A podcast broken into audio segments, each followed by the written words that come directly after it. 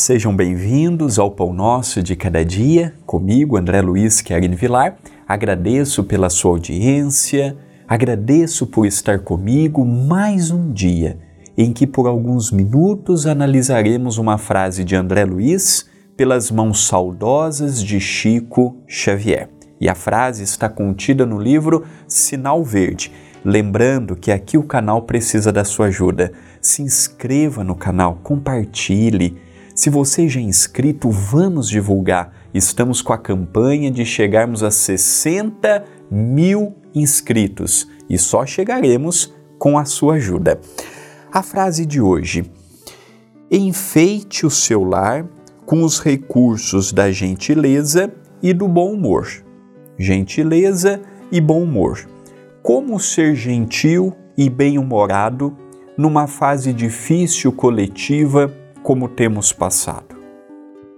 Como mantemos a esperança, a alegria, com tudo subindo, os salários cada vez mais defasados, o custo de vida elevando, pessoas que perderam familiares, uma perca irreparável. Como nós vamos ver alegria quando descobrimos uma doença, ou quando descobrimos que um familiar próximo está adoentado, é difícil. Então, o que, que o Evangelho nos fala? Não entrar nesta onda. Não é acharmos que tudo está a mil maravilhas e fazermos da nossa realidade uma ilusão. Não, não é isto. É não vermos no sofrimento apenas o motivo para acordarmos. Eu acordo, é doença, é problema, é conta, é dificuldade. É uma somatória. Estas coisas vêm conosco. Mas é não deixarmos isto levar nossa esperança. Daqui a pouco eu já não tenho mais vontade de viver. Tantos problemas, olho para um lado, olho para o outro, olho para frente, não vejo uma luz no final do túnel. Então é não deixarmos entrar nessa faixa não entrarmos naquela faixa do negativismo. Quanto mais difícil estiver e mais negativo eu for, piorará a minha situação. Os pensamentos ruins atraem pensamentos ruins. Os pensamentos doentes atraem os pensamentos doentes. Então, é nós procurarmos na fé, na esperança, na prece, na oração, conectarmos com o nosso Criador, procurarmos ver que, apesar das lutas e das dificuldades, temos a oportunidade de termos coisas que outras pessoas não têm.